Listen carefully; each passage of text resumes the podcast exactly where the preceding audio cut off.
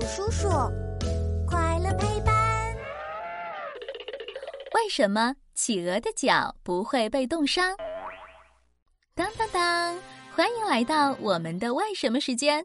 嘘，开始啦！小企鹅真漂亮，雪白衬衣，黑西装，走起路来多神气。呵，小企鹅们在雪地上大摇大摆走路的样子，真是又帅气又可爱。不过，企鹅成天在雪地里走来走去，不冷吗？我才在这儿站了几分钟，就冻得不行了。哼，企鹅身上有厚厚的脂肪和双层羽毛来保暖，当然不怕冷。可是你看，企鹅扁扁的脚掌上既没有羽毛，也没有厚脂肪，它的脚不会被冻伤吗？别担心，企鹅的脚掌有两大御寒法宝呢。这第一大法宝就是热量吸收术。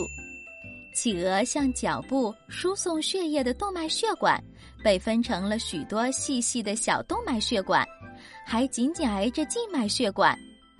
当血液通过动脉血管往脚上流时，血液里头的大部分热量都会跑到旁边的静脉血管里，最后真正带到企鹅脚部的热量其实很少很少，这样就可以大大减少脚掌的热量散失，企鹅的脚自然就不会冻伤了。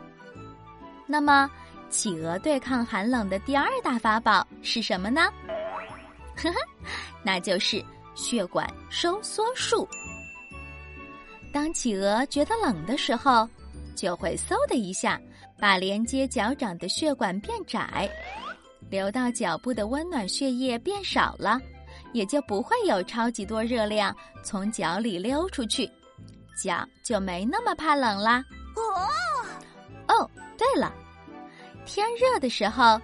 企鹅还会让脚上的血管变宽，让热量快快从身体里跑出去，给自己降降温呢。